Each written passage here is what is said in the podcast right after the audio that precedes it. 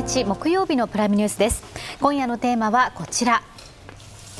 米中正常化なるか。首脳会談から読む軍事と経済リスク。それでは今夜のゲストをご紹介します。元駐米大使で外務省顧問の杉山真介さんです。よろしくお願いいたします。中国政治がご専門の拓殖大学海外事情研究所教授の富坂聡さんです。よろしくお願いいたします現代中国の外交安全保障政策がご専門の防衛研究所アジアアフリカ研究室長の増田正幸さんです。よろしくお願いいたします。お願いします。1年ぶりに行われた米中首脳会談です。えー、杉山さん、バイデン大統領と習近平主席、2人の表情から今回の会談、どういった空気感であったというふうにまずはご覧になりますか、まあ、1年ぶりにね、はい、トップがあって、うん、あの4時間ですか、長いこと、はい、あの会談をしたわけだから、うん、そのこと自体は非常にいいことだし、うん、それはやっぱり世界のナンバーワンとナンバーツーの経済大国、あの対話もしないっていうのはよくないですから、それはこのこと自体が意味があったと思いますし。我々日本だってこの地域で主要なプレーヤーだからやっぱり歓迎すべきことがあると思います、はいで他方ねじゃあ中身がどこまであったかっていうのはこれからきっと見ていくでしょうけど、うん。うん、成果があったところもあるし、はい、まあ、今まで通りというところもあるということじゃないでしょうかね。あの杉山さんね、まあ、今日当然その中身に入ってるんですけれども合わなかったことを考えればあった方がいいそこでもう満足す満足すなんなんですか？そそこで我々は一定のこれを評成果として評価すべきなのか、ええ、あと会うのは当たり前なんで APEC なんだから。中身がどうなんだってそこが問題だというところでぐっと入っていくべきなの。そんなこと言い出したら今日の番組終わっちゃうんですけど。そこまずそこの、ね、はい。その今反町キャスター言われるように、はい、当然首脳が合わないっていうのはおかしいでしょっていうのは、うん、それはそうですよ、はい、だけど実際に1年間会ってないんだし、うん。はいそれからつい9月のニューデリーの G20 の時は習近平指導者は行きもしなかったんでしょ、まあ、バイデンさんおられて、あの岸田総理も行かれたんだけど、だからやっぱりあったこと自体が良かった。で、じゃあそれだけで本当に良かったかっていうところは、よく中身を見ていかなきゃいけないっていうのはその通りですね。中身はこれからやるんですけどね。ただし例えばその中国側の会談終了後の発表がアメリカより早かった、うん、これをどう見たらいいのか。つまりもう会う前からやることが全部決まってて発表文も全部できていてでもうあった終わった家に帰ったらドンって出すみたいなね。そういう段取りに見えますよ。特に中国の発表が早すぎるから、早すぎるって言っちゃ悪いけども早いから。そういうのを見るとじゃあ今回の会談っていうのは完全にこうなんなんていうか事前に全部予定調和のお手盛りでノーハプニング今日これから伺うような話台湾で対立しましたなんていうことも含めて全部事前にここは対立しようねここは一致というふうにアピールしようねっていうそういう出来レースというふうに見えます。いかがですか？まあ、私もね3年前ぐらいまで政府の職員やってて、こういう首脳会談、あの別に米中じゃなくてね、日本がやるものはあの随分あの関与してきましたから、それはやっぱり事務当局としてはできるだけ、まあ、事前にクックしてね、クリックのものを作ってハプニングが起こらないように、それは努力するんですよ、みんな。ですけど 首脳会談というのはやっぱりね両首脳が直接会ってその場でいろんなことを言われるわけだから、それはこれが全部ね事前にその用意したもの通りにいったかあるいはその両首脳がだってさっき言ったように何時間も話してるわけだから、その結果でこういうことが出てきたかっていうのは、まあ、当事者じゃないから分かんないですけど、大きなところは事前に準備したでしょうけど、はい、最後のところはやっぱり両首脳のその時のどういう言葉を使ったかということによって発表されたんじゃないかと思いますけど。最後じゃあこの段取りの段階でもう一問だけそうするとね日本とかアメリカとか特にまあ例えばその安倍トランプとかねそういうこうなんかフリーフリーディスカッションの首脳会談になってしまうんじゃないかという我々が期待するような首脳会談じゃないですよね。特に中国側の首脳が出てくる会談というのはもうお付きの人たちもパチッといてな誰に向かって喋ってるのかって言ったら、国内向けに随行の人にそして国内向けに対して俺はこれだけアメリカに言ってやってるんだというのを見せる会談だというふうに家というふうに誰かから昔教わったんですけれども、うん、そういう会談が今回も行われたという見方でいいですか？まあね、中国の体制からしてそういう要素が非常に強いということは、私も自分の経験からね、あのそれは否定はできないけど、でもねこうやって2人で話している映像を見てね、はい、完全にね事務当局が用意したものだけを読み上げたっていう、うん、まあ、その割合は大きいかもしれない、はい。はい、だけどそれだけじゃないんじゃないかなっていう感じをちょっと受けますね。富坂さん、いかがでしょうか、米中首脳会談、うん、今回行われたこと、またまず空気感から伺いたいです。はいそうですね、あの表情まで大体決まってますんで、はい、どどどのぐらいの、まあ、笑っていいとか、はい、例えばあの2014年の安倍総理とね会った時も鬼瓦みたいな顔で笑顔もしないで、まあ、鬼瓦かどうかは別として、あの笑顔がなかったですよね、だからまあ笑えないというのがあるし、まあ、だからあの結局はそのお、まあ、党庁で決めたことを発表するわけですからだからその、まあ、アドリブもちろん入ってきますよ、はい、だけどその発表の部分では削ってくるというふうに思いますね、だからあのお中国側の発表は早かった、まあ、確かに早かったね、はい、でそれで、まあ、いつもと違うなと思ったのは、まあ、あのその習近平国家主席こう言いました、うん、最後、バイデン氏こう言いました。というのが普通なんですよ、はい、例えばドイツの人と会っても,、もう全部そうなんですけど、今回はバイデンさんこう言いました。なかったんですよ。なかった、なかった。だからそれっていうのは多分ねそれは要するにその中国側の裁量で彼が何を言ったっていうのは載せられないとまあ、載せないことで多分お互いにやってたんじゃないかなと思いますね、だからそれは、まあ、大体中国側の解釈でうん、あので食い違うんですよ、こっちは載せてるけど載せないとよくあるんですけど、うん、だけど今回はゼロだったので、うん、だからこれちょっと珍しいなと思って、だからそうそういう意味ではあの、まあ、あのなんていうんですかね、かなり気を使って外に出すものはやったというふうに思いますね、それ綿密に事前に準備を徹底的にやったという意味とイコールに聞こえます。ああのつまり密にもちろんやってます。ブリーフの内容にしても中国側はアメリカ側の発言は自分側のブリーフに入れないというルールをお互い。に私それはだ,、だからこそ自由に話せる部分が、確かおっしゃったように、自由に話せる部分ができて、それは多分表になかなか出てこない。という部分で処理したんじゃないかなというふうに思います、そこがそこがね、あの中国側から多分出ないですよね。だからアメリカ側からも多分そのそんなに出ないんじゃないかなと思いますね、はい、時間がオフィシャルブリーフに出ない部分で両首脳がどのくらいの肌触り感を今回得られたのかっていうここの部分、ええ、まあ、だから、はい、あの例えば事前のことで言うと、はい、そもそもはあの大使おっしゃったようにあの G20 行かなかったりとかあって、うん、やっぱり中央側はこう引いてたわけですよね、うん、でそこで出るためには、うん、あの誠意を見せてほしいとか言ってたわけですよ。言ってましたでしょ？だからそれは何らかの誠意があったことは間違いないわけです、特殊な職業の方のセリフみたいなね。そうそうだからそのそういう、ね、誠意を見せてくれということで、誠意を見せない限りっていうような言い方もしてた、だから要するにまあ何らかの誠意というのがその間にあったと、だからそこの部分っていうのは何なのかということで、あのまあ、かなりよく詰めた。形で、うん、あのこれなら安心して出られるよって出てきたということは、十分に考えられるということ、ね、それ、まあ、これから中身やっていきますけどね、はい、見た感じ、うん、その誠意って感じられました？いややっぱりなんかあのアメリカと一緒だなと。いやアメリカ側のあの発言はいつも一緒ではい、で実は本当のところを言うと、うん、これはあのこの会談でどんなあのす素晴らしい言葉を中国側が得てもこれは勝利にならなくて、はい、その後のアメリカの行動を見ない限り絶対にそれは何ともだからそこを心配してるんで、満面の笑顔にはならないということですよね。はあ、でこれからもう少し時間を見てそのこれまでは、はい、例えばあのバリ島の時は中国がちょっと安心するけど、はい。はい、その後も早速例えばもう、あの例えば台湾は中国から見るともうアメリカ裏で独立を支持している。武器が売り続けるということなんで、うん、それあ言ってることとやってること違うじゃないかという話になる、はい。はいはい、だから要するにその首脳会談でい、うん、あの優しい言葉をいただいても、うん、現実はその通り動かないということで原稿不一致ってすごい怒ってたわけですね、中国はね。中国は、はいはい、だからあのそういう意味でこ今回もそうならないとは限らないので、もう見ていかないとわからないということ。だからここだけでは判断できないということですね。増田さんいかがですか、あの今富坂さんがおっしゃったところで、はい中国はもうバイデンの言葉を全く出してないことはないんですよ、うん、あの新華社バイデンどう言ったと書いてるんですが、うん、ただそれはあのホワイトハウスが出した、うん、えー、文章を中国語に訳したらこうはならないよねっていう、はい、中国の言葉、ロジックで、えー、バイデンが言ったことを自らに引き寄せて発表しているということですね。でもう一つは早かったっていったところ、うん。はい、これはよくやることなんですね、うん、あ例えばウクライナ侵攻が起こった後の、はい、えー、電話会談、はい、えー、3月18日でしたかね、はい、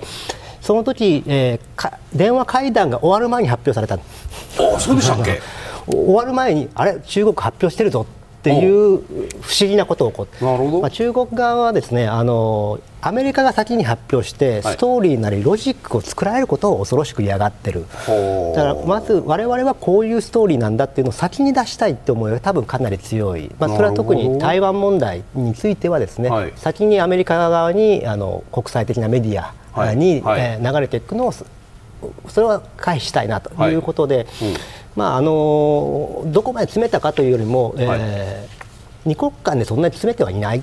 ような気がする、うん、何を話すかは詰めてますよ、うん、でもどういう発表の仕方をするのかとかいうのはかなり、えー、反町さんおっしゃったように、はい、えー、やっぱり国内向けっていうところがやっぱり、ね。はい、強いので、まあ、失敗しない言葉というか、はい、えー、あるいは成功に見えるような言葉で中国はまあ一貫して、えー言葉を作って先に出すとこういう感じだったと思いますね。さて日本時間今朝行われたばかりの米中首脳会談。事前の報道では最重要議題とされていたのがこちら。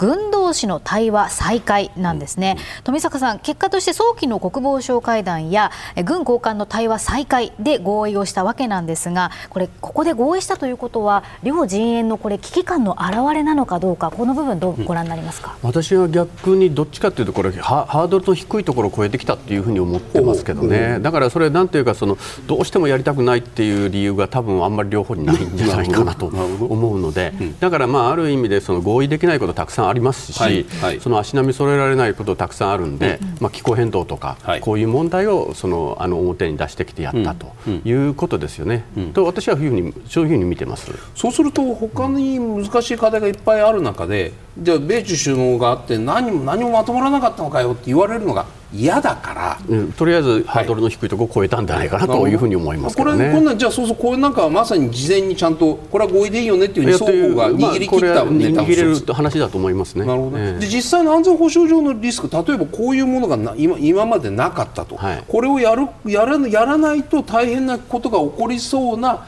危機的な状況、軍事的な緊張が今、東シナ海、南シナ海、まあ、別のところかもしれませんけど、どこかに起きているかどうかと、ここのあたりはどうですむしろだから中国側から見ると、はい、例えば今のフィリピンの動きなんかも、はいはい、あれは要するにアメリカの後押しでやってるというふうに中国は見てますので、そういうことはやめてほしいということですよね、でこれは要するに軍同士の関係とまた別の話になってくるので。あの軍同士対話すればいい、それそれはすればいいということなんですけども、うん、それをやめるかやめないかっていうのはまたちょっと難しい話になってくると。うん。杉山さん、どのようにご覧になりますか？実際にね、この東シナ海、南シナ海、はい、その軍の演習でかなり近くまで来て、はい、まあ、すぐに偶発的に衝突するとまでは思わないけど、ちょっとお互いにもうちょっと連絡した方がいいというのは、それはみんな思ってたと思いますね。でそれがその部隊のその担当者レベルだけではなくて、ぱり高いレベルでそういうことをやらないと、はい。あの大きな方向性が出ない、うん、まあ、といってもねあのロイド・オースティンさんが言ったと言われるように、うん、彼、電話しようと思っても今、国防長官は中国いないから、はい、だからやっぱり早くそういうチャンネルをね、はい、作ろうということを、まあ、あの中国の国防長官はどうなるかっていうのはその直接あれじゃないかもしれないけど、はい。はい、まあ、最高レベルの習近平さんがそういうことを言えば、うん、誰と話をしろということになっていくでしょうから、だから軍同士がそういう話をするのもいいし、うん、それからそれはあの国務長官だって大統領だってそういう責任者レベルで話をするということは、あるとある程度この現場のあの必要性からもあったので、はい。はい、でまあそれはあの先生がおっしゃられたようにそのみんながそう思うからおそらく中国だってそう思うから、はい、これはあの合意がしやすかった。むしろその過去1年か半年ぐらいない方があの不便だったということでしょうから。うんうんそれはそれとしてでもそういう成果が上がったということ自体は歓迎すべきことだと思いますけど、松尾さん、いかがですか、これ、軍同士の対話再開しないと、軍事的な緊張が耐えられないぐらい高くなるようなリスクが今あったのかどうか、そそこら辺りあるんだと思いますあるんですか？あのやはりあの中国がメッセージを伝えるために、はい、特に台湾問題に関してですね、アメリカに対するフラストレーションを伝えるために、うん、まあ、近接をするとかですね、うん、まあ、そういった行動の数というのはやっぱり増えてきていますから、でそれをアメリカもかなり危険一般的には危険な行為として捉えていると、うん、あるいはプロフェッショナルではないという意味でですね、だから事故が起こりやすい環境に、まあ、空も含めてあるということは事実なんだろうと思います。でだから今回、バイデン大統領も私の責任は、はい、えーまあ、合理的で管理可能な関係を構築することで紛争を起こさないことだという、あえてここまで強く言っているという、はい、まあ、その一方で中国は必ずしも、まあ、結果は合意しても、うん、あの枕言葉がついてるんですね。あの平等と尊重を基礎にして軍事対話を再開させるって言ってる。どういうことですか、まあ、簡単に台湾ですよ 中一つの中国なり今さっき話あったようなことをアメリカが尊重しなければ、はい、対話というのは再開すると言ったけどもしないよというこういう意味ななんだろうと思うんですね。だからそこはあのやることは、うん、あまあ OK なんだけども必ずしも無条件に管理をして、うん、えー、行動を沈静化させるということには、はい、まあ、すぐつながるとは私はあまり思ってない。なるほど浅田さんね、その中国軍のその体質というのはどういうものなのかっていうのをちょっと伺いたいんですけれども、軍同士の対話をすると、はい、まあ、だからこの場合で言うんだったら多分、まあ、長官と大臣なんでしょうけれども、その会話対談会話チャンネルが開かれるっていうことは何か有事緊張感が高まった時のその安全装置になりうるんですか、中国の場合の軍に対するその指揮とかね。軍の動き方とか。ないしはかつてそのアメリカのあれは偵察機でしたっけ？中国軍が、まあ、あのぶつかっての起こったのありましたですよね。あああいうのは別にその国部中国のその一番上が何しろ北京が指示をしてやったわけじゃなくて現場の兵士のパイロットのそのうん暴走かどうかっていうことで議論がずっとあったわけで、はい、そうするとああいう突発的なことが起きる可能性というのはアメリカ軍と中国軍だったら経経過を見ると歴史的な経過を見れば、うん、中国軍のがはるかにその辺の跳ねるかリスクが高いという印象を僕は持ってるんですけれども、はい、そこはいかがですか、まあ、それはあると思います。はい、あの習近平は、はい、党国家および軍の中央軍人会の主席、はい、指揮権を持った唯一の人間なわけですよね。でその習近平が、えー管理可能な状態に軍か軍同士の関係を置くぞという一言があれば、うんはい、それを前提として現場あるいはその現場を指揮する、まあ、選区なり地域レベルの、はい、えー、ヘッドクォーター、はい、そこが何らかの、まあ、漠然とはしてますよ、うん、メッセージが現場まで降りてくるはずなんですよね。でそれがないということになるとですね、うん、まあ、しかも台湾問題でここまで悪化しているということになると、はい、アメリカに対してものを言うということだけが、うん、えーある意味こう雰囲気として空気として現場に残っているという中で、まあ、チャレンジングな愛国主義的な行為というものが多分起こってくると。多分それはあの2000今おっしゃった2001年の、はい、えー、海南島沖の事故というのは、まさにそういうことだったわけです。だからそういう意味ではこれやはり習近平がこう指示をするということ、うん、まあ、漠然とでいいんですよ。うん。まあ、危機管理という言葉が出たわけですから、うん、まあ、それがまあ決定的に大事になるということは間違いないと思いますね、もう一つ、今みたいな突発的なこと以外の話でね、増田さんね、例えばそのペロシ下院議長当時が台湾に行った時に、中国の周りあ台湾だ。台湾の周りを囲むようにミサイルがバンバン撃ち込まれて、はい、で事実上のそのキューバ危機の時の海上封鎖みたいな状況が一瞬できたわけじゃないですか、うんはい、ああいうのっていうのは事前にこのチャンネルが機能していればやるぞやめろよっていうそういう会話になるもんだと思います？会話はしても多分あのもちろんあれは、まあ、むちゃくちゃ準備したね、準備した圧力止められないですよ、ね、止められはしないと思いますし、はい、あの例えばホットラインがあると言いますけども、はい。はい、ホットライン取るかどうかは相手次第っていうところがあってなっても取らない。なっても取らないのが2001年だったわけでなるほど。でそれは今でも多分あんまり変わってませんし、うん、そのホットラインじゃあどこに置かれてるかってことですよね。で中国側がまあ、国防部長のところに仮に置いたとしても、うん、国防部長は部隊に対する指揮命令権限を持っていないわけですね。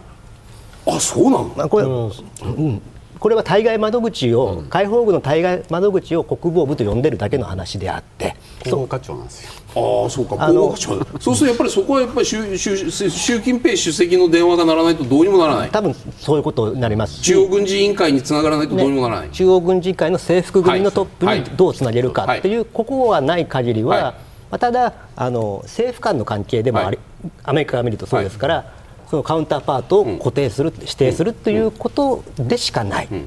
それは具体的なオペレーションまで変えるような機能を持ち得ないということも。杉山さんそこまで伺っちゃうとこれあんまり意味あるのっていうなんかこうまさに今富坂さん広報部長と電話がつながるってそれなんか安全保障上メリットあるんですか？まあね、はい、小さく見ても ないよりまし、はい、あなるほど。競争ですね。ないよりましよりももうちょっといいんじゃないかと、はい、それはねさっきまあ国防部長がいないっていう話しましたけど、はいはい、仮にいてもまあ、広報課長よりはもうちょっとあれかもしれないけどその指揮命令権は、はい、あの要するに最高司令官じゃないから、はいはい、アメリカだって最高司令官は大統領ですからね、うん、日本だって総理大臣なんだから。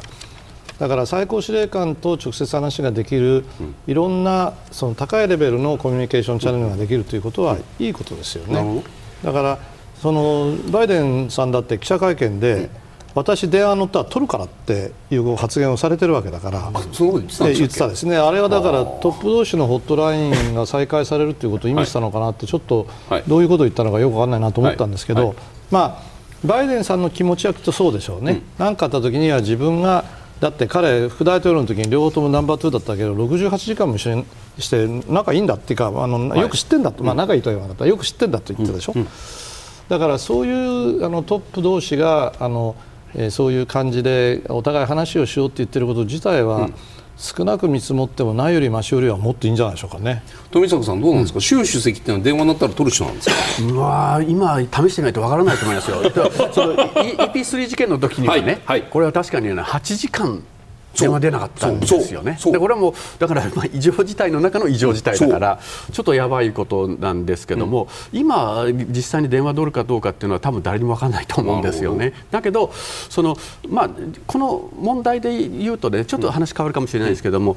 あの例えばペロシさんのあれで言うとこれアメリカ側も要するにそのペロシさん行くことをバイデンさんも嫌がってたし、あの国防長官も嫌がってましたけど強行しましたよね、だからああいうふうになってくるとどういうふうに対応していいのかっていうのは多分中国側も迷うと思うんですよね、だからその米中間というのはそういうのが両方に持ってる、いわゆるその変な変数があると、これにまあその対応できないようなテーマだと電話に出にくくなる可能性もあるかなとちょっと思います。アメリカが発表した会談の成果のポイントこちらにまとめました。まず1つ目米中関係安定の重要性で一致。軍高官対話の再開。AI 気候危機麻薬対策への連携協力。台湾情勢の一方的変更に反対。そして先端技術の漏洩防止を継続、こういった5つがポイントだったわけなんですが。特にこの上の3つの部分とかですよね。上の3つの部分においてはこの成果を強調してるんですけれども、はい、これは杉山さんとしてもこれ評価できる？いやそうだと思いますだって話しないよりそれは話をして意見が違うところは意見が違うと言い合うけれども、合意するところから少しずついろんな対応をしようと、現にいろんな対応これから始まるでしょ、はい、まあ、現にここに来るまでも気候変動についてね、ケリーさんと海進化さんがやったり、財務長官もやってたから、うん、だからそれを少しずつ広げて、うん、しかし意見が違うところっていうのはじゃあ今までと変わったかってそれは変わってないですよ、この台湾とかこの先端技術、半導体みたいな話はね。富坂さん、中国側から見たらこのバイデン大統領の発表の仕方、発表した内容、これは中国側にしてみたらまあいいよねっていうことなのかちょっと。まあいいよねっていうことだと私は思いますね、はい。はい、つまりこれ、まあ、あのグラデーションじゃないけども、はいはい、下に行けば行くほどちょっと意見が違う感じになってる感じがありますよね。そういう意図的につそう、まあ、結果そうなっちゃってるんですかね、結果的にそういうふうになってるって感じですよね、だからそういう意味で言うと、台湾情勢ぐらいからちょっとお互いの発表の仕方も変わってきて、うん、で先端技術のところであれで、まああのー、本当、まあ、一緒に欲しかったのはむしろ逆の方かじゃないかなと思いますけどね、だけど、まあ、そこでもう、まあ、これこのぐらいでいいじゃないかということは多分中国側側もね、うん、あの少なくともあの外交部の報道官は大きな成果があったというふうにやっぱり言ってるので、あそういう受け止め方でとりあえずはこの会談と、ね、まあ、その後のことはちょっと分かりませんけども、ということじゃないかなと思いますね。そのさっき言ったその誠意、はい、誠意これにじみ出てると思います？誠意といって中国が言ってるのは、うん、結局のところ行動ですから。あなるほど。そのだから要するにその一つの中国とあなたはおっしゃるけど、うん、やってること違いますよねというのを、うん、こう今回のこの後はどうなるのかというところですね、松尾さんいかがですか？この内容どうご覧になりますか？アメリカ側の,、まあ、あのもう杉山さんがおっしゃったように、はい、やらやらないやった方がいいということはあるんですが、はい、いいつと比べるかということだと思うんですね。例えば2009年のオバマと、うん、当時の胡錦涛さんの時その後の首脳会談の時の合意事項あるいは発表事項と比べると、本当少ない。例えば今回あのバイデン大統大統領はですね、はい、あの中東の情勢イスラエルの情勢でも説明し、はいうん、あるいはウクライナの問題でも話をしたと、うん、こういうふうに言ってるんですが、うん、中国側発表にその文字は一文字たりでも出てこない。なるほどね。で以前であれば例えば中東は米中が協力して安全を保つべき場所だという意味で、あの合意はまあ、結構できてた、うん、そういったものがやっぱりなくなってきたということも、うん、今回だけではなくて、うん、えー、過去と比べてみるとですね、やはりあの米中がいわゆる戦略的競争あるいは大国間競争と呼ばれるものの構図の中にもう,、もうはまってしまって、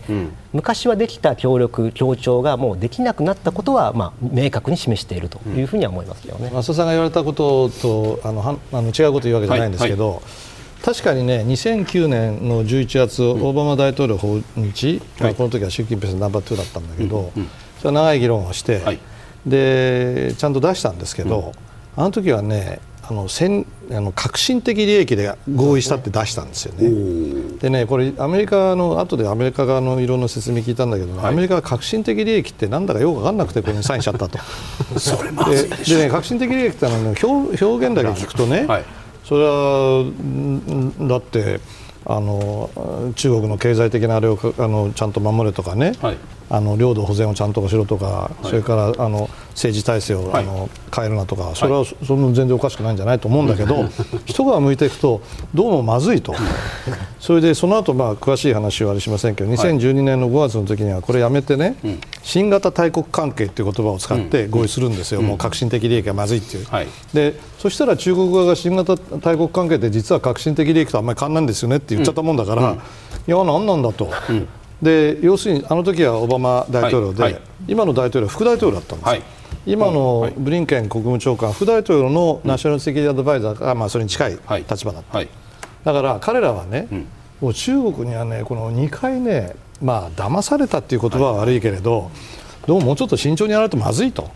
いうことがあったもんだから、うん、全体的に中国もそうかもしれないけどアメリカ自体が中国に対して慎重にいろんなことをやらないと、うん、後になってみると、うん、あんたこれで合意したじゃないかと言われるのはよくないと。いうことがあるもんだから、だんだんこの十何年で慎重になって、でその裏にはやっぱり中国は昔よりはるかに強くなっているという認識、これがあの戦略的な競争者だってあのバイデン大統領の記者会見に言っておられたから、はいはい、その自分たちのに対して脅威を与えるものだという表現こそ使わないけれども、うん、やっぱりねあの中国はあの大変だという認識がだんだん出てきてこういうことになってるんだと思いますけど。革新的利益ってその頃2009年の頃って例えば台湾とかチベットウイグルの話とかって、ね、その入ら入るか入らないかっていうそうピッとこういう感じではなくてあ大切なことなのねっていうふうにアメリカの人たちはみんな思ったそういう意味ですかいや革新的利益ってね3つだってことは分かってたんですけど、はい、3つっていうのはあのまず今のその領土保全、はいで領土保全といえばどの国だってみんな領土保全しなきゃいけないんだけど いや中国の領土保全って尖閣の保全も入ってるんですかと、まあ、チベットは当然入ってるでしょうね、はい、台湾だって入ってるって言うんでしょ、はい、それはまずいでしょ、うんうん、うちはそんなものイエスと言いませんよね、はい、それから中国の政治の安定、これは共産党の一党独裁に文句言うなと。うん。まあ、それはあの人様のことだからそんなに大きな介入はしないって言ってるわけだからしないけれど、しかし我々としては共産党の一党独裁の体制が必ずしもいいとは思ってない民主国家なんだから、それから経済の発展といってもあの G7 の共同声明に出てくるようにね、はい、我々と違うルールに従って経済が発展していくとこれはだめですよね、ということを言わなければいけないので。革新的利益と大事な利益だから当然でしょっていうほど簡単ではないということは後で分かるようになるから、やめたら今度さっき言った新型大国関係でまた似たようなことだったと。いうね、この何年かにわたる中国との関係でそれはさっき言ったオバマ大統領だけど副大統領だった人が今大統領だから。でまあ、もちろんトランプ政権の時もそうだったんですけど、はい。うん、だからアメリカは民主党も共和党もこういうことからの教訓を学んでるんじゃないかというのが私の見立てなんです。中国が報じた今回の米中首脳会談の成果ポイントこちらにまとめますとご紹介します。米中関係安定の重要性で一致、うん、軍交換対話の再開。AI 気候変動問題麻薬対策の協議協力。そして4つ目からは台湾統一に意欲表明。アメリカの関与を牽制半導体などの対中規制撤廃を要求、こうしたものが4つ目と5つ目のポイントとして挙げられているわけなんですね。大、体、ねこのさっきあのこのパネルで示された会談の成果のうち、はい、まあ、5つ中国、米国とありますけど、はい。上から3つは大体同じなんですよ、まあ、表現も大体これ出てるんで、はい、まあ、ちょっとしたニュアンスの違いあるかもしれない、はい、だんだんいくとね台湾とか半導体になるとそれは違いますよ立場が違うから。下3つでね下上の3つは一緒だけど下の2つで対立しちゃうんですよ、ね、だからそれはさっきも申し上げたように4時間だか分かんないけどそれでね、す、べ、てが氷が溶けるように解決するわけはないんでですね、はい。だけどやっぱり我々が求めているのは協力するところで、一致するところをきちんとやって、それをだんだん広げていくという、これはね別にあの人事だけではなくて日本と中国の関係だってそうですから、はい、やっぱりおよそ外交関係っていうのはそういうふうにして少しずつ進展させていくものじゃないかと思いますけど。あのこのそれぞれの発表した会談の成果の下2つの対立事項台湾統一に関する言い方アメリカが発表した会談の成果においては台湾情勢の一方的変更に反対またもういろいろあるんですけれども中国側は台湾統一によく表明してアメリカの関与を牽制したというこの表現ね。台湾に関する言い分をすいません。1枚にまとめるとこういう感じになります。まあ、アメリカは中国に対して、まあ、習近バイデン大統領は習近平主席に対して軍事的緊張を高めるな。来年の総統選挙に介入するなというふうにバイデン大統領は言いました。それに対して習近平主席は台湾に対して武器支援をするな。平和的統一を妨害するな。この2つの言い分っていうのをどう見たらいいのか。これ増田さんから書いてある増田さんこの2つに2つの言い分、うんこれは噛み合ってるのか言いたいことを言い合って終わってるだけなのか。バイデンさんの方は、はい、あのまあ、一方的な現状変更を支持しないと言ったりですね、はい、それはあの両岸のいずれの一方的な、だから台湾側にも一応繰り出す形を取った取ってるわけですね、はい、ただこれは今回初めて言ったわけではなく、浸水変以降言ってきてるわけですね、でさらには去年、1年前の首脳会談とほぼ文言はアメリカは変わってません。うん同じことはい、むしろも言い方がつ変わってきたのは中国の方であって、で中国はそこ平和的統一を妨害するなって書いてますけども、うん、原文は中国による平和的統一をアメリカに支持せよと言ってるわけ。あささあの賛成しろと。賛成しろ、はいはいはいはい、だから妨害するなという、まあ、同じことかもしれませんけども、うん、新しい原則としてでもさ妨害するのと支持せよと支持せよの方が強いですよ、うん、賛成しろってことなんだから、はい、だからあの平和的統一だから統一を、はい、えー、中国が目指していることは我々知ってますよと、はい、まあ、尊重もしますよと、はい、平和的ね。ただ平和的統一といったときに、うん、何をもって平和的なものとするのかで多分違うわけですよね。だからそこまで多分新しい原則として飲めるわけが多分ない、うん。うん、だから中国はこれを機にあの、まあ、新しい現状というか主張というものを入れてきてることは入れてきてる。なるほど、まあ、これはあのお互いが言い合ってるということだと思いますね。うん、なるほど富坂さん、どうですか、この言い分両、両者の言い分っていうのは、これから先、何か新しい展開につながるのか、空中戦で終わったというふうに見ていいのか？私はやっぱり空中戦じゃないかなというふうに思いますね。であのなんちってもね、まあ、はい、武器支援をするなっていうのは、はい、もう71年からずっと言ってることで、ずっとやってますよね、これが一番ね、なんていうか、こう厄介なもんで、はい、やっぱ結局のところ、なんか、まあ、先延ばしにしてきてるだけの話ですから、ここでどうかって、今すぐに何か、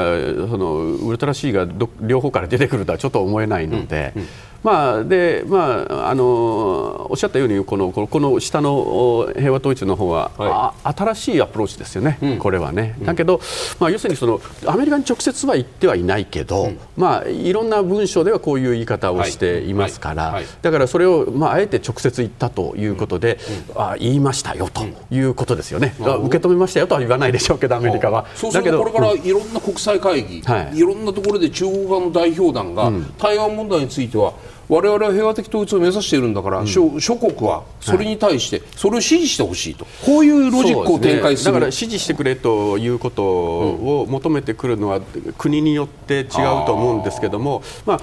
少なくともいわゆるその一つの中国っていうのをも、はい、求めてきているわけですね、これまではね。だからそこから見ると、はい、一歩踏み込んでいるというふうには見えなくもないですね。10, 10月末の北京で行われた解放軍が主催したね、はい、鉱山フォーラムっていう、あの、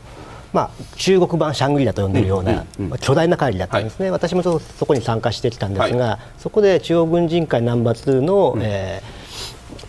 ナンバー2はまさにこれを言ってるわけですね、はい、だからもうあのこれから言ってくるというよりも、まあ、もちろん台湾拍手とか出たりね、はいはい、習近平の言葉がもうこういう言葉がかなり習近平になって増えてきたっていうものを踏まえても、かなり外に出してきてるのはもう事実ですね、それをアメリカに直接ぶつけた杉山さん、これアメリカ側こっちの習習主席の武器支援するのは平和的統一を支持しろっていう発言は。飲めるんですか？いやそれはそ その通りだそれは飲めないんですけど。あのね確かにね、はい、去年の10月、まあ、今年の春、はい、習近平国家主席あるいは軍事委員会の責任者が、まあまあまあ、異例の3期目に入った、はい、場合によっちゃ3期目以上にやるかもしれないということが今考えられてるでしょ、うんまあ、だから独裁者みたいなという表現も出てくるかもしれないけれど、うん。したがってこういうねいわゆるレトリックあるいは実態もやっぱり相当強い習近平体制になって今までとは違う側面が出てきたっていうのは考えなきゃいけないけれど、はいはい、物事の根本は1949年の10月に毛沢東共産党のトップが蒋介石国民党のトップを台湾に追い出してそれであの状態ができてから、はいえー、あの時、まあ、アメリカは台湾に行き日本もまだ平和条約があの発効する前だから、日韓平和条約に行き、はい、ちなみにロンドンはそうじゃなかったんですよ。イギリスはあの大陸に行くんですよ。1950年の1月6日から、はい、72年から変わってくるんですけど、あのニクソン訪中の時からね。でアメリカがあの大陸と国交をきちんと正常化する79年ですね、はい、でその間、まあ、3つの共同声明が出るんだけど、うん、その長いことを言ったのは、うん49年の10月あるいは50年ぐらいから、この台湾の問題っていうのは基本的な構図は変わってないんですよ。うん、まあいいかどうかは別として国境内戦で国民党が台湾に逃げて、はい、それで共産党が天下を取ったところから、はい。うん、共産党にしてみれば逆賊一味が台湾に逃げたんだからあれは必ず統一するんだと。うん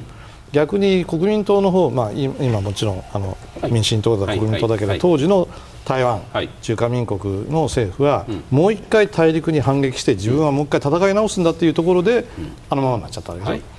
でそれからずっと経って、まあ、あの今みたいに、ね、中国は大きくなる台湾だって2500万ぐらいの、まあ、一つの立派な民主的な、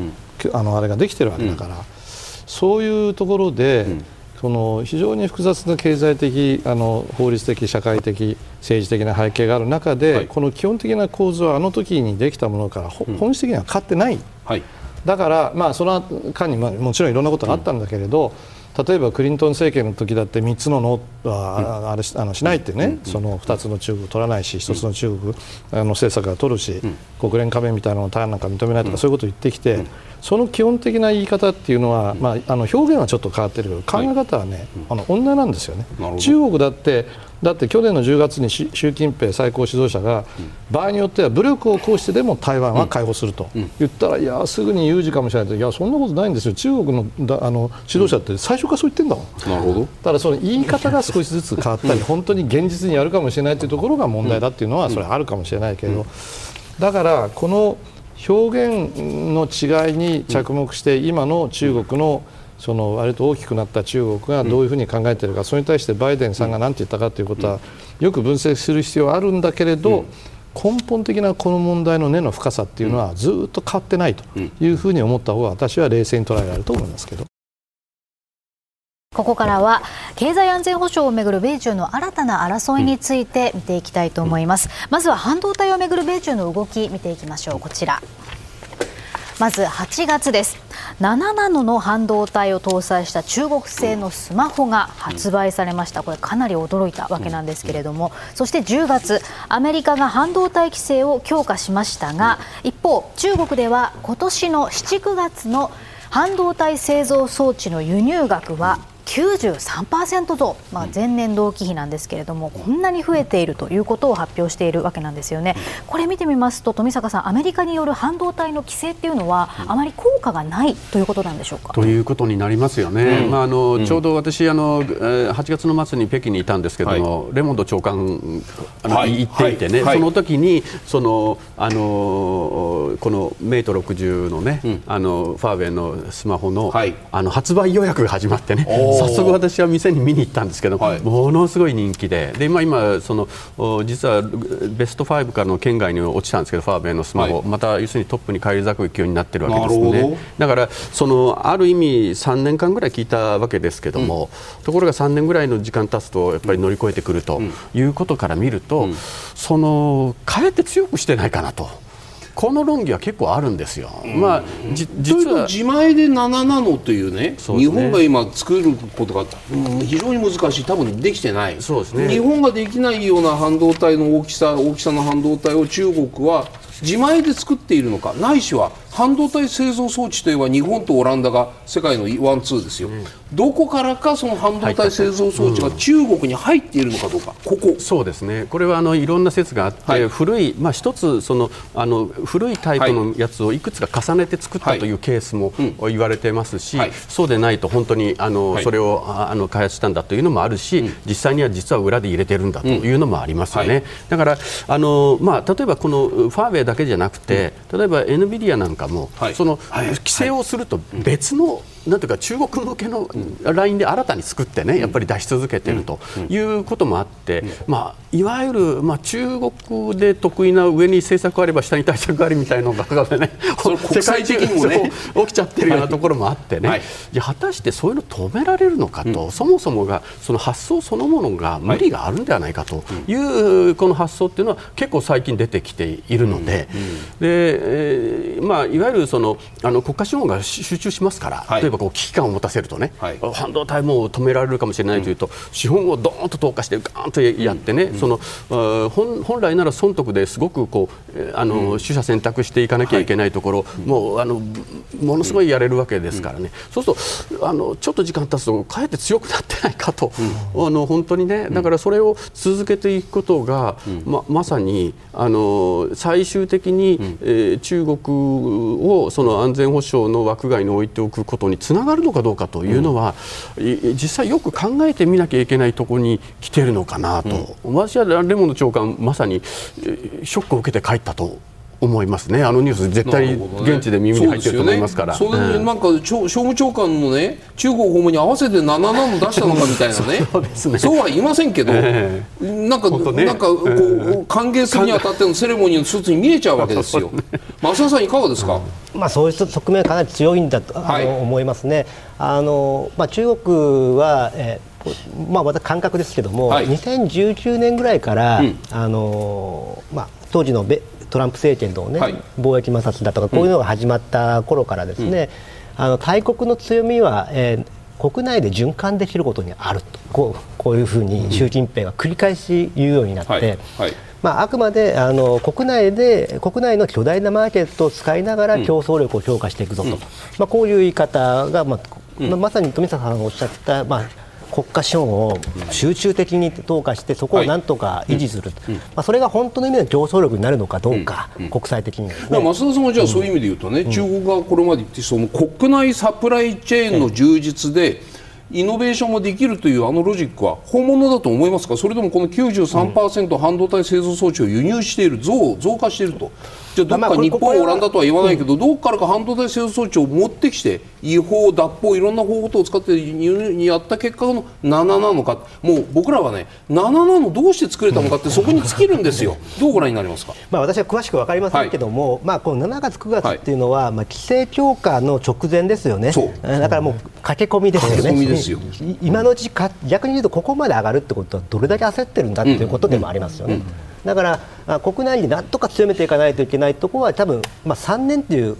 あの期間がどうかは分かりませんけども、はいはい。もう少し長い期間でもいいかもしれないけども、うん、そこになんとか維持していくっていう国内の努力はあると思うんですね、うん。うん、ただ、ここまで、えー、一気に輸入がわずか3か月で上がるってことは、まだ現段階ではそこまで至っていないということ、だからオランダ、あるいは日本、そうなんです。これが直接言ってないかもしれないけども、はい。ね、いろんなところを迂回している可能性はやっぱりあるんだろうなと思いますね。杉山さんねこれこれさっきのそのアメリカが発表した会談の成果のこの一番下先端技術の漏洩防止を継続と言いながら今回の7ナノが出てきてしまう。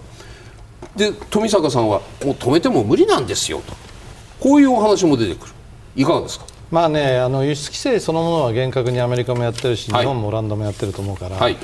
あのその止めること自体が全くその無理だっていうことではないと思うんですけど、それからあの増田さんが言われたようにこの93%はまあ駆け込み需要が大きかったんじゃないかっていうところがあると思うんですし、実際ね、えー、2022年の10月ぐらいから始まって今年の10月これ強化した、はい、で日本もあのあれ、えー、貿易管理令を改正してこうやるんでしょうけど、はい。はいものすごくねこの14ナノ以下でしたっけ、うん。はい、あの非常に精密に、はい、あの技術的に全部やるので私もあの詳しく見たけど、まあ、あのかなり勉強しないとわからないあの非常にあのなんていう技術的な詳細があるんですね。う。ん、でそれはアメリカに次いであの日本それからオランダが非常にジャイアントなんですけど。はい。あのね実際のねで出てるものが全く同じかどうかっていうのはチェックしなきゃわからないので、うん、あの印象論だけでは言えないんだけれど、はい、私はねこの時に注目したのは10月にこの規制を強化した時に、うん、この時にねこの適用除外を永久に認められたのは、うん、韓国のサムソンと SK それと台湾の TSMC なんです。さっき台湾の問題出ましたけど、はいはい、台湾認めあの要するにこの規制されてないんですよね。だから今言ったように実際のね細かいそのあの品目の分類見たときに、それは違うやつ出してるでしょとかいろんなことはあのあるんでしょうし、置かれてる立場も全然産業のあれも違うけれど、あのね一つ今日の話題ではないかもしれないけれど、ユン・ソンル大統領が3月に日本に来て、で4月にアメリカに行って、それでホワイトハウスの晩餐でブラックタイで、あのダン・マックレーンのあのアメリカンパイかなんか歌って非常に受けたでしょ、はい、まあ、議会の演説も45分かなんかやってね、はい、あの時にね韓国のお友達から聞いた話は、うん、大統領は非常に感じは良かったけれど、うん、アメリカに行ってね実際に取るものを取ってこなかったじゃないかと。それでそれは感じよかったかもしれない。日本にも譲ってばかだしアメリカにも譲ってばかじゃないかと。言って、あの後まあ、台湾もそうみたいですけど、うんうん、韓国はかなりアメリカと協議をしたらしいんですね。はい。はい、それで、えー、これをこれ10月7日かなんかですけど、はい、8日、はい、あの9日に韓国はあの自分たちは、うん、あのもうあのずっとエンドレスにこの規制のあの適用は受けないことになったということをやって、うん、それでサムソンと SK はさ大した政治力があるなという印象を僕は持ちましたし、それからユン・ソンニョル大統領も4月には取れなかったけれども、うん、その後一生懸命やってやっぱり韓国は官民一体になってこういう自国のあの経済的な利益を確保したのかもしれませんね。なるほど。だからその何度も言うようにその同じたあの立ち位置じゃない、うん、あの製品も違うでしょうから、うん、それから量も違うし、はい、だからそういう意味でさっきの経済安全保障っていうのは、まあ、アメリカはもちろん日本の唯一の同盟国だから、うん、アメリカとよく協議をして、うん、えー、足並みを揃えるということはあの当然考えなきゃいけない、はい、だけど、うん、経済安全保障っていうのはアメリカの経済安全保障言ってるんじゃないですからね、日本の経済安全保障言ってるので、はい。我が国の国益からして我が国の安全保障のためにそれはだから産業界を育成したりあるいは維持したりあるいは軍事転用させなかったり中国の半導体え産業をあの過剰に、ね、育成するようなことをしない、そういうことを当然考えるんだけれど、全体として我が国の国益がどこにあるかということは考えなきゃいけないかもしれませんね。ここからは日本政府の動き見ていこうと思います、はい、今月3日から5日岸田総理はフィリピンマレーシアを訪問しました。岸田政権が打ち出した OSA で両国で初の防衛装備品移転が始まり両国を訪れた岸田総理もその意義を強く訴えかけたわけなんですね。詳しく見ていきます。フィリピンには日本製警戒管制レーダー1機の引き渡しを行いさらに今後同レーダー2機と移動式レーダー1機を引き渡す予定となっています。でマレーシアには OSA の実施に向けた調整が現在進められているということです。増田さん日本としてはこの装備品の供与を通じて関係を強化したいという考えですがこの動きの効果と何て言うんでしょう副作用どうご覧になりますか、うん。そうですね。あの中、まあ、これ抑止ということだと思うんですね、はい、中国の、えー、軍事的な、まあ、活動をまあ、例えば日本の領日本の海域で自由に使われては困る、であるいはフィリピンもそうでしょうし、そうした時に日本はそれ、まあ、足りないと言ってもそれなりの防衛力があって日米同盟があってという、まあ、一定では強いえー、防衛力をここに持っているわけですけども、中国が自国の海に従内海に従っている、はい、そそこの線を、まあ、第一列島線つないでいくとやっぱり弱いところはフィリピン台湾より南なんですよね、うん、そこでかなり自由に中国が動けるようになってしまっているということ、えー、そしてそれでそのパワーの比較優位を前提として弱い国々をある意味いじめてるわけですよね。でそれを、えーまあどこかに穴が開くということを、じゃあ困るわけで、まあ、さらに言うと台湾より南に穴が開いてしまうと、自由に、えー、西太平洋に出て、それは日本に回り込んでくるわけですよね。だどこかに穴が開くんではなくて全体として抑止の、えー、体制というものを強化していきましょうということで、まあまあ、これが効果と言われたときにそんなすぐ出るものではないので、それはまあまずはアメリカの同盟国パートナー国が中国に対して一方的な力による現状変更を認めませんよ、拒否しますよというところを示すメッセージとして日米同盟があり OSCE という形、あるいは今米非の同盟の強化、さらには日米非というところも安全保障関係強化、さらにはオーストラリアも入ってくるという、まあ、このインド太平洋で、まあ、ある意味同盟の動き方というものが中国に対して我々は活動できる強い同盟だと関係だというメッセージを伝える一つの一環として日本のこの努力というものがあるんじゃないかと思いますね。杉山さん、この日本の OSA、まあ、安全保障におけるフィリピンとかマレーシアに対する協力ですよね。これを我々どのようになんとなく多分あんまり意識しない国民の間でこれ行きますよっていう感じじゃない間に徐々にいろんなものが広がりつつあるじゃあ今国会で議論がこれから本格化していく防衛装備品の海外移転なんかもまさにこれの延長線上で、まあ、武器外したから出す船を武器つけたまま出せるようになるとかそういう話にだんだんこれからなっていく可能性があるわけじゃないですか。この状況というのは日本としてはもう避けられないと見るべきなのか国益として積極的に参加すべきものなのかそれとも先ほどの経済の話でちょっと出かかったような感じ。アメリカの中国との経済的な向き合いと日本の中国との向き合いが経済的な向き合いが違うのであれば日本独自の経済安全保障戦略もあってもいいかもしれないという議論があるならばじゃあ安全保障はどうなんですか？この辺も含めて。あそれはね、はい、日本の産業を育成するのも日本の安全保障の一つだから。なるほどだけどこういうね、はい、例えばまあマレーシアもそうですけど、はい、フィリピンとのこういう協力を進めるのも日本の安全保障の一つ、うんうん、だから私はこの間あの岸田総理が行かれて、はい、まあ、マレーシアもそうだけどフィリピンで、まあ、あのそのなんていうんですかねメディア的に言えばフィリピンを準同盟国みたいになるっていうね、これは非常にもっと注目して、まあ、もっと議論した方がいいかもしれないけど。非常にねあの正しい選択っていうか、うん、あの日本の安全保障を考えると、うんそのアメリカをもちろんあの同盟国として、はい、あの最重要なんだけれども、うん、それを基礎にしながらこういうふうにこういろんな幅を広げていく努力っていうのは実にあのいい努力だからもうちょっと注目して、うん、あの報道もしてもらいたいし、うん、から議論もうちょっとした方がいいと思うんで、僕非常にこの議論すべきでしかも総理がおやりになったことは非常にあの、日本の安全保障にとっていいことをおやりになっていると思いますけど、その意味で言うとじゃあこれまではアメリカの強大な軍事力で、まあ、当然そのフィリピンにも基地を持っていてそこが要するにアメリカがそこに展開している以上中国が出てこなかった。いなくなったら出てきたという、まあ、それそれはそういうふうに現象面でそういうふうに見えるわけじゃないですか。じゃあそのアメリカがでいなくなったことによって生まれた穴をね、まあ、戻ってはきているけれどもそこの欠落している部分不足分というのは我々がにね、担っていくんだというこの国内的な議論成熟していると思いますか？いやそれは成熟していくでしょうししていく。すべきだと思いますよ、だってね、うん。はい、この岸田総理がここに行かれてこういうことを発表された時と、それからそのガザにおける戦闘とをね、直接結びつけるのはちょっと時系列からして私はそうじゃないと思うけれど、結果的にね、アメリカの目から見れば、ウクライナとガザの二正面が起こっちゃったわけでしょ、はい、まあ、戦闘しているかどうかは別としてね。はいそうするとアメリカはよくみんなが言うようにね3正面はちょっと無理だろうと、うん、まあ、それは軍事力とかあの航空母艦母艦のあの展開からすると無理ではないかもしれないけど、うん、まあ、実際はね3正面はちょっと無理だと、ね、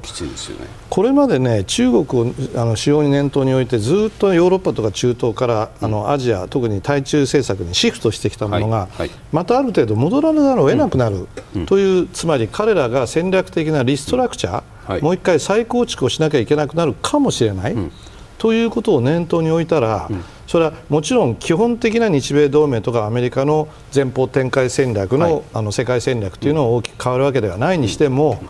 どっかでメリハリをつけるとすれば、日本ができることはさらにやっていかなければならないと。それは当然だと思う、それは何もあの人のためにやってるんじゃなくて、うん、我が国自身の安全保障のためにアメリカの肩代わりをするとか、アメリカのためにやってるんじゃなくて、日本の安全保障のためにはそれは必要だという、これは必然的な考えじゃないかと私は思いますけどね。富坂さんね中国から見たときに、じゃあその日本は、その国としてもまとまってね。いやアメリカの国力軍事力の弱体化の足りない分は我々自分たちで自前で整えて補っていくんだというこの姿勢がまずどう見えるのか。それを中国側はそれを、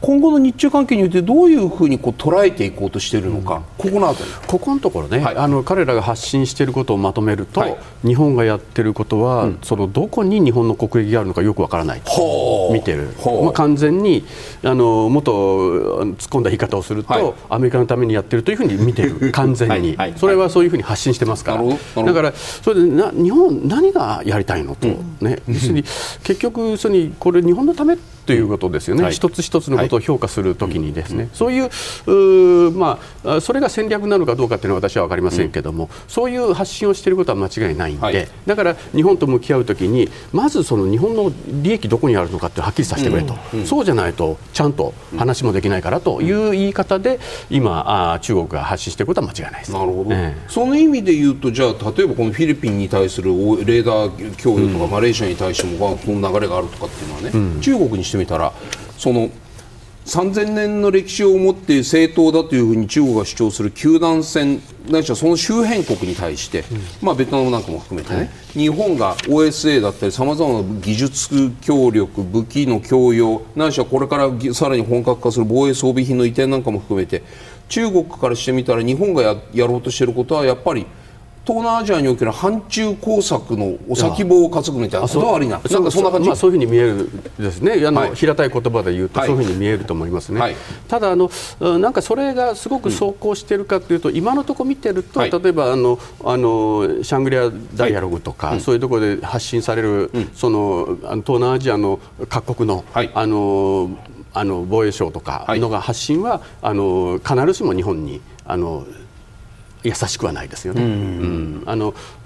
特に要するにその、まあ、この間のその G20 でもあの要するに、まあ、あのマレーシアがじゃあ急激に、はい、あの、はい、日本の方に寄ってくるかってそうではないし、はい、インドネシアもそういう動きですよね。で特に、ね、も最近ちょっと私気になっているのは、うん、うん、のハマスの問題以降ね、うん、やっぱりそのイスラム教徒をたくさん抱えている東南アジア。の国は、いやものすごいなんていうかあの反イスラエルで反米なんですよね、はい。はい、だからそういう意味で言うと今、ちょっと中国に風が吹き始めちゃっていてね、はいうん、むしろ要するにそのフィリピンとの対立で東南アジア全体との関係が中国悪くなることを懸念されてたと思うんですけど、うんうん、今はもうどちらかというとその、あの大きなもうちょっと大きな風が吹いてきたんで、そういう感じではちょっとなくなってきてる感じは受け取れます、ね、さんいかがですか今の話。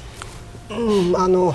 中国から見たときに、はい、あの例えばこのフィリピンと、はい、えー、日本の協力、うん、あるいは朝鮮半島をめぐるですね、はい、日本、アメリカ、日米韓の、えー、協力、うん、これと日米同盟がほぼ同じものとして見えてるんですよ。だから恐ろしく怖いわけですね。あの日米同盟みたいなものがまさにここ第一列島線に沿って作られるみたいなイメージでものを考えてしまうということ。でさらに OSA もそうですよ、はい、日本が防衛力の根本的な強化ということで、はい、えー、まあ、カウンターストライク反撃能力っていう、こうこういうただ反撃能力っていうのは拒否するために持つ能力だと私は思うんですけども、うん、中国から見ると、うんえーまあ、よりロングレンジで、はい、あの攻撃できる能力であるから、はい、日本が外で軍事オペレーションをどんどんしていくことになるんではないのかと、うん、こういう議論になってしまって、うん、あまあ、とてもじゃないともうよ抑止って言いながらも中国の認識の中では日本がどんどん外に出ていってオペレーションをするというこういう話にちょっと途中からすり替わってしまっているというところはある意味あのコミュニケーションという意味でですね、えー特に日中ではここが、まあ、決定的に足りてないところで、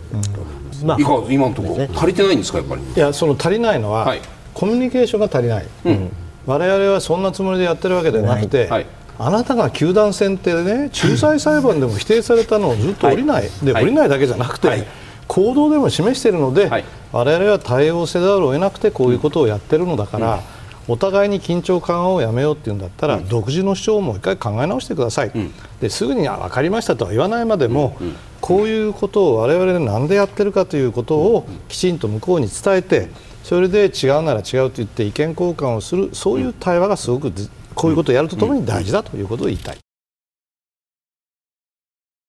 では地域安定のために日本がすべきことというテーマでご提言をいただきます。杉山さんお願いしますやっぱりね日本の安全保障というのは、はい、えー、必要最小限度の防衛力の整備、うんはい、そして日米安保体制、それから外交努力っていうのはこれは昔からそうだと思うんですけど、はい、日本にとってアメリカ唯一の同盟国が非常に重要なんだけど、うん、